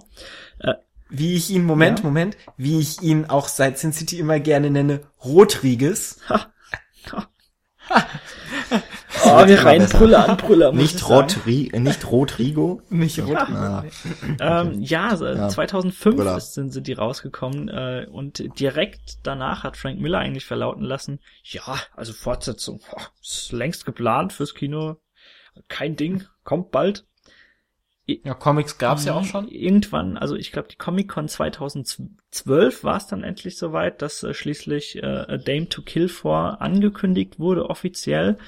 Ja, das Skript äh, zum zweiten, zur zweiten Noir-Verfilmung äh, der Comic-Reihe setzt sich, glaube aus den Graphic Novels äh, zum einen von A Dame to Kill For und auch von Just Another Saturday Night zusammen. Äh, begebe mich jetzt auch offiziell auf dünnes Eis, weil ich die Vorlage, die Comic-Vorlage nicht kenne, also die Graphic Novel-Vorlage Ja. noch nicht gelesen habe. Äh, Also eine Sache kann ich dazu Ja, sagen, gerne. dass nämlich Dame to Kill For, zumindest diese Graphic Novel, bildet die Vorgeschichte Genau, zum ja, ja. vorigen, also zum ersten Ja. Sin City. da hast du äh, Deswegen zum. Beispiel Dwight nicht mehr, oder zumindest zum größten Teil nicht mehr von Clive Owen Genau, dargestellt wird. nämlich von Josh Brolin. Äh, ja, zur, zur Story will ich jetzt eigentlich gar nicht so viel sagen. Also es gibt natürlich wieder Ma von Mickey Rourke verkörpert, äh, einige Personen, die wieder zurückkommen. Jamie Chung ist wieder dabei, Jessica Alba, die hoffentlich neue Tanzmoves gelernt hat. Äh, ja, also der, Aber auch der, der Trailer hat mich selbst begeistert. Ich war etwas schockiert, äh, was es für Meinungen über den Trailer gab. Dass, äh, also der wurde wortwörtlich zerrupft. Also äh, es gab Leute, die den ganz, ganz schlimm fanden. Und äh, ich fand den aber eins zu eins wieder mit dem Look äh, passend zum ersten Film. Es wurde wunderbar wieder äh, ja konterkarierende äh, Musik verwendet. Die die die Farben waren toll gesetzt. Es ist Joseph Gordon-Levitt diesmal dabei. Allein das ist ein Beweggrund, den Film zu gucken. Bruce Willis auch. Auf jeden Fall, genau. Wieder, ähm, ja. Ich wollte noch irgendwas sagen, was mir entfallen ist. Solange Ja. du überlegst, kann ich ja sagen, dass ich Sin City einfach mag, weil es so ein bisschen heraussticht. Mhm. Also es ist so so was Eigenes, was man bisher noch seltenst gesehen hat in, in Filmen. So diese, diese krasse Art von Comic-Look. Na, natürlich ist es dann so ein bisschen, also bei Sin City 1 war es ja so, dass die Schauspieler, die zusammen in einer Szene waren, teilweise überhaupt sich nie gesehen haben, weil ja alles vom Bluescreen Ja. letztendlich oder Greenscreen gedreht wurde. Aber gerade dadurch ergibt sich so eine ganz eigene Ästhetik, die Robert, Ros Robert Der Rodriguez echt der Robert echt richtig gut macht. Mhm. Also was ich für den einfach so als Alleinstellungsmerkmal sehe, was für mich Sin City Da gibst du mir auch genau macht. das Stichwort. Das wollte ich wollte nämlich noch einen kurzen Satz zu äh, Rodriguez sagen, weil über den guten Mann scheiden sich ja mittlerweile wirklich die Geister äh, nach etlichen Filmen, die er jetzt gemacht hat. Trotz allem muss man sagen, dass Sin City, egal welche Person du fragst, wirklich so als als äh, so das Highlight oder seine sein die Spitze, die Peak von ihm benannt wird und ähm, kann ich eigentlich nur zustimmen. Also der Film ist wirklich grandios. Ich habe ihn auch schon mehrmals jetzt gesehen. Und wenn der zweite, solange der zweite besser ist als The Spirit, gucke ich mir ihn auf jeden Fall an. Ja. Aber das ist ja auch nicht so schwierig, ne? Genau, also ja, na gut, man darf halt Frank Miller nicht zu viele Szenen Ja, drehen stimmt. lassen. Ähm, wir können ja dafür beten, dass er gut wird. Mhm, Okay. Also Hände in den Schoß. Ab geht's. Ja. Ja. Ähm, auch ein Film, auf den wir auf jeden Fall schon alle lange uns, äh, ja, auf den wir schon lange gewartet haben. Und zwar Schoßgebete, jetzt die zweite Verfilmung eines Buches von aus der Feder von Charlotte Roche. Ähm, witzigerweise, es sind sehr namhafte Darsteller und aber auch, äh, auch der Regisseur, durchaus kein unbeschriebenes Blatt, äh, Sönke Wortmann, der uns äh, 2006 das Sommermärchen Mhm. nochmal bebildert hat. Vielleicht hören wir ihn im Fußball-Podcast wieder. Ähm, ja, witzige Sache, diese tatsächlich Trivia, die glaube ich auch stimmt. Äh, es kam ja Feuchtgebiete im Sommer oder war es Herbst letzten Jahres raus und äh, die beiden Filmcrews haben ja tatsächlich äh, die eine Wette abgeschlossen, wer denn zuerst den Film fertigstellt und ins. Kino bracht. Hat äh, ja David gewonnen, Tennant. gewonnen hat David Vignon Vignon. äh, David Wendt.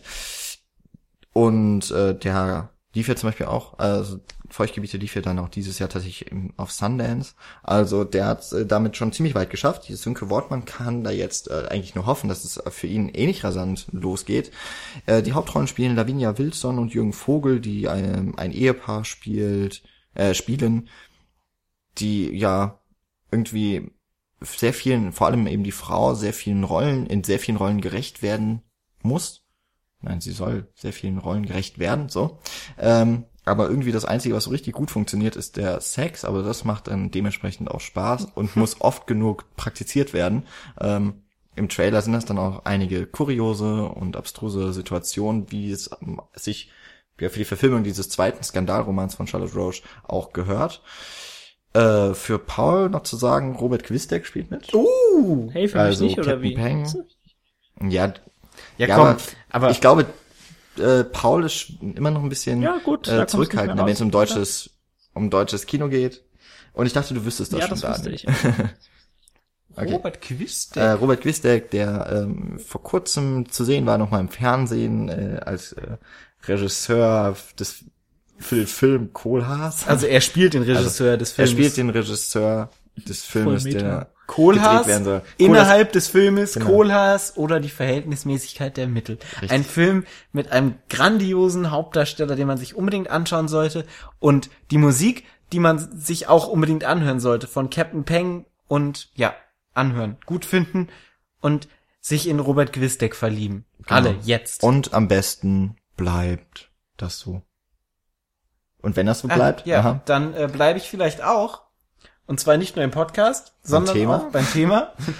Und äh, wir kommen wieder zurück zu guten Schauspielerinnen, die in Let Me In mitspielen, nämlich zu Chloe Grace Moretz, die äh, inzwischen echt ordentlich auf die Tube haut, was so Filme angeht und die sich immer mehr einen Namen macht und jetzt in dem Film If I Stay mitspielt, zu Deutsch, wenn ich bleibe, ähm, ein Drama, was ähm, in die Richtung geht von, habe ich vergessen. Ich hatte einen Film, mit dem es vergleichbar ist.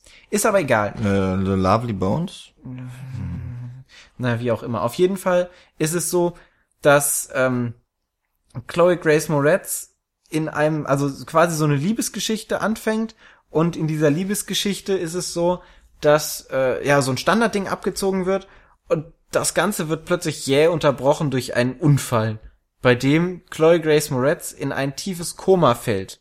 Zumindest ihre körperliche Gestalt und ihre spirituelle Gestalt ist plötzlich immer noch da, außerhalb ihres Körpers in dem Krankenhaus und bekommt so alles drumherum mit.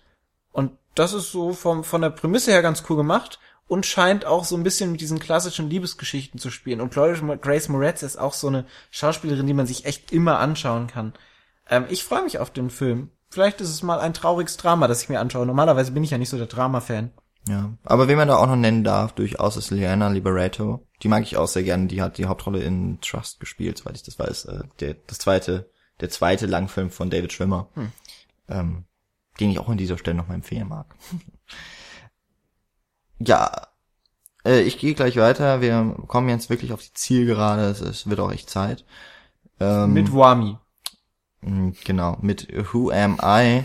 Äh, anders als man jetzt von dem, obwohl in Deutschland ist es ja gang und gäbe mittlerweile auch englischen Titeln, in deutschen Titel dann einen englischen Titel wiederzugeben. Ja. Who Am I ist aber tatsächlich eine deutsche Produktion, ein Thriller mit Tom Schilling in der Hauptrolle, auch Elias Mbarek und Wutan Wilke Möhring sind dabei. Ein Film von Baran Booda, der vor, ich glaube, drei Jahren auf dem Filmfest München war mit dem Film Das letzte Schweigen, der da auch sehr gut lief.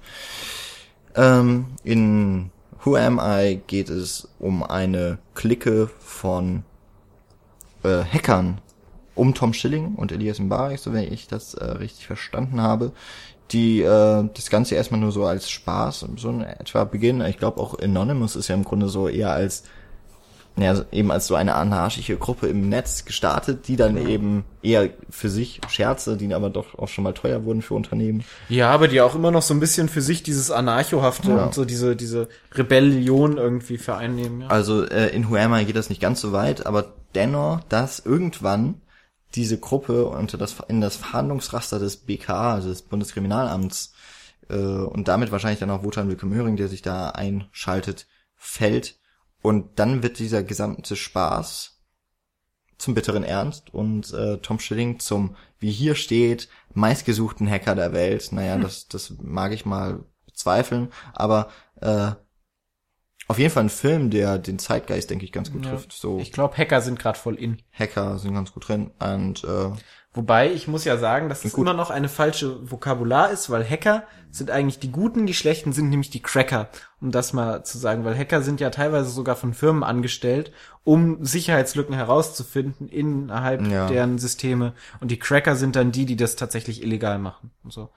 Ja. Gut, hätten wir das auch geklärt und damit sind die Hacker wieder äh, fein raus. Ähm, Nicht fein raus. ist der grünende Abschluss, den ich jetzt für mich an Filmen, die ich vorstelle, bringen möchte. Und zwar zählt alle noch mal kurz bis sieben. Und dann kommt ein Zwerg vorbei, den man lieber nicht sehen will. Und zwar äh, Otto Walkes Sieben Zwerge Filme kennt man ja. Die waren ja ganz lustig. Also ich fand sie lustig. Ich mochte die gern. Sind halt nicht so wirklich Ja, also wer Otto Walkes Humor Dinge. mag, mochte die Filme bestimmt auch, glaube ich. Und ja, das ja, war halt mittlerweile ist es wirklich schön. Ja. Also, Ja, Also die Otto Walkes Filme im Allgemeinen weiß ich nicht. Ich mochte die beiden Sieben Zwerge Filme sehr gern. Äh, weil ich auch ein großer Ralf Schmitz Fan damals war, als ich die geschaut habe und Ralf Schmitz war da auch sehr cool drin. Ja, nun inzwischen ist es aber so, dass sie gedacht haben, ey, wir brauchen keine Schauspieler, wir, wir animieren das, weil wir Deutschen so gut in Animationskunst sind. Das hat bei Michael Bulli Herbig schon so gut geklappt. Und ja, deshalb kommt das letzte Beispiel war doch äh, Keinerhasen und Zweihorküken, Ja, genau. dass man da die erfolgreiche Reihe von Till Schweiger mit, äh, ich glaube auch animierten Figuren, Genau. oder war es gezeichnet? Nee, es war animiert Es war animiert, ja. Mhm. Und das passiert jetzt bei Der siebte Zwerg auch. Äh, Otto Walkes hat mit der mit dem Regisseurtum nichts mehr am, am Hut. Ähm, auch nichts mehr mit der Story. Er ist nur noch Synchronsprecher für seine Rolle und letztendlich geht es wohl darum, um diese sieben Zwerge, die grauenhaft aussehen, animiert, irgendeine Scheiße machen. Oh, ich glaube, ich habe ziemlich viel Fäkalwörter in, in den Mund genommen während dieser Folge. Ich entschuldige mich bei allen Zuhörern, deren Ohren ich Du dadurch dreckig jeden Fall gemacht duschen, habe. Paul, ja, also auf jeden Fall Zähneputzen werde ich drauf achten, duschen nicht so. Der Boris Aljenovic ist doch, glaube ich, ein Tatortregisseur. Ich gucke es Das nach. ist, glaube ich, dieser grimmige Zwerg gewesen. Lass mich dran Er ist auf jeden Fall. Tatortregisseur. Ja, Also er ist Regisseur, Tatort- Tat. Tatortspieler. Ja, genau. In Berlin, wenn ich das richtig weiß. Und ja, er ist der, äh, ist das nicht der, der immer diese schnellen Bewegungen gemacht hat? Ach, oder, nee, nee, ich, oder? Nee, das war Chaco, das war Mirko Ja. Nonchef. Ich glaube, das ist dieser, der grimmige Zwerg gewesen. Okay. Den Ach, der, der. Haupt, der Hauptdarsteller quasi, also der, der Anführer von denen. Nein, der grimmige. Grumpy hieß der im Original, also im Schneewittchen und Ja. Zwerge. Es gibt einen, der ist immer gegen alles gewesen. Das ist nicht der Anführer, der der König ist. Okay, nicht. So, Spoiler. Na gut. Macht ja auch nichts. Ich glaube aber, das war der. Ich glaube, das war der König, der immer gegen Ich weiß, wer das ist. Das ist der Berliner Tatortregisseur. Äh, ich sag immer Regisseur, der Berliner Tatortkommissar. Egal. Ich komme jetzt noch zum Ja. Abschluss. Also äh, kann man echt, äh, nur kurz, ich möchte mich kurz aufregen. Hört doch damit auf, Leute, mit so einer Kacke. Ihr wisst doch nicht, ihr wisst doch, dass wir, dass wir einfach keine Animationsfilme in Deutschland hinkriegen. Dann lasst es doch einfach, macht doch coole Filme, bitte. Irgendwelche Komödien, die sind wenigstens lustig. Ab und zu. Ja, wäre jetzt schön, wenn ich an Daniels Seite irgendwie jetzt sitzen würde, weil dann hätte ich jetzt einfach geredet und hätte Paul rausschneiden können. so geht's nicht, jetzt musste ich abwarten. Ich komme jetzt noch zum letzten Film, einen Film, den ich auch gesehen habe, wieder mal Wettbewerb Berlinale. Ähm, nicht, äh, also um das schon mal vorwegzunehmen, kein Meisterwerk, aber durchaus guckbar, ein Drama natürlich. Braia do Futuro, ähm, was so ungefähr äh, Zukunftsstrand bedeutet oder Strand der Zukunft.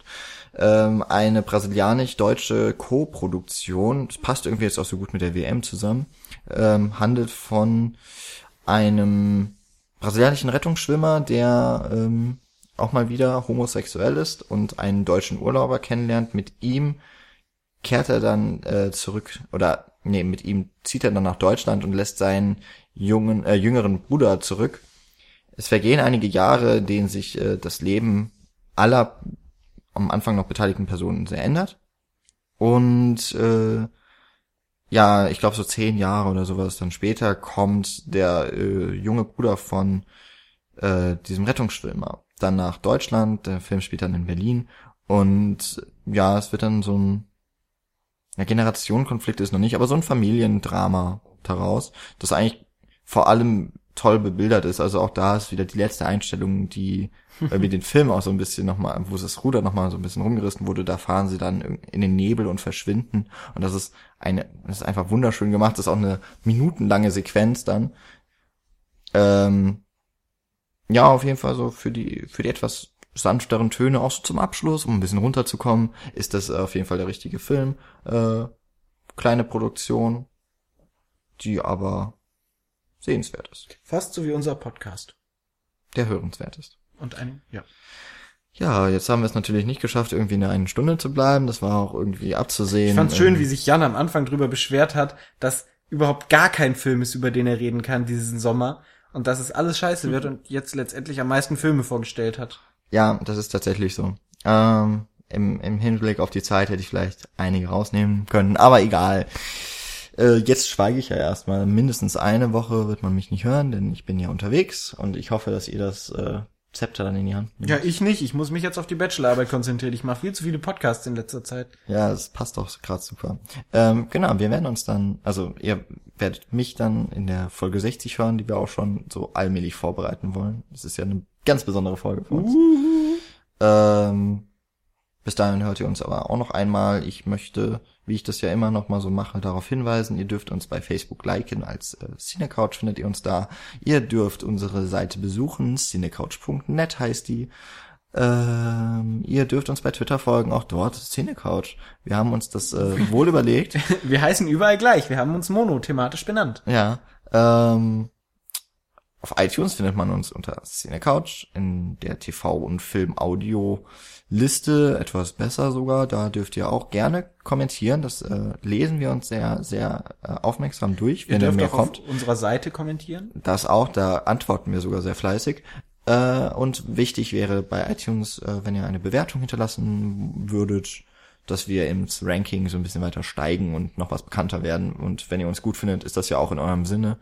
Wenn ihr uns noch mehr mögt, wir Schließlich nehmen, müssen wir gucken, was wir mit unserer Zukunft machen, so langsam, wo unser Studium ausläuft, wo, wo die Serverkosten ja wirklich bald äh, steigen. horrend werden. Ähm, und genau, um diesem Kostenfaktor entgegenzuwirken, dürft ihr, äh, wenn es euch irgendwie möglich ist, per Flatter eine Mikrospende hinterlassen. Da, wenn ihr euch zum Beispiel ein Podcast besonders gut gefallen hat, einfach auf den Artikel gehen, dort den Flatter-Button betätigen. Diesen kleinen und ein, grünen. Und ein paar Cent vielleicht auf unser Konto wandern lassen. Das würde uns sehr freuen.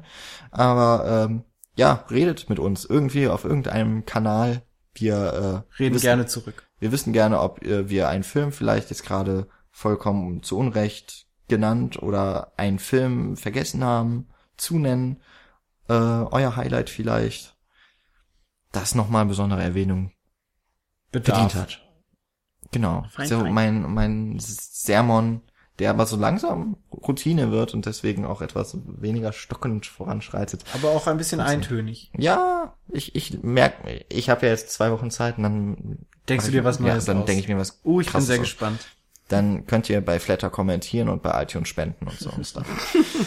ähm, Genau, bis dahin. Wir wünschen euch eine schöne Woche. Genau. Und viel Spaß im Kino in den nächsten drei Monaten. Genau, es geht ja schon in der nächsten Woche in den ciao, Juni. Ciao, ciao. Das ist richtig. Tschüss. Tschüss.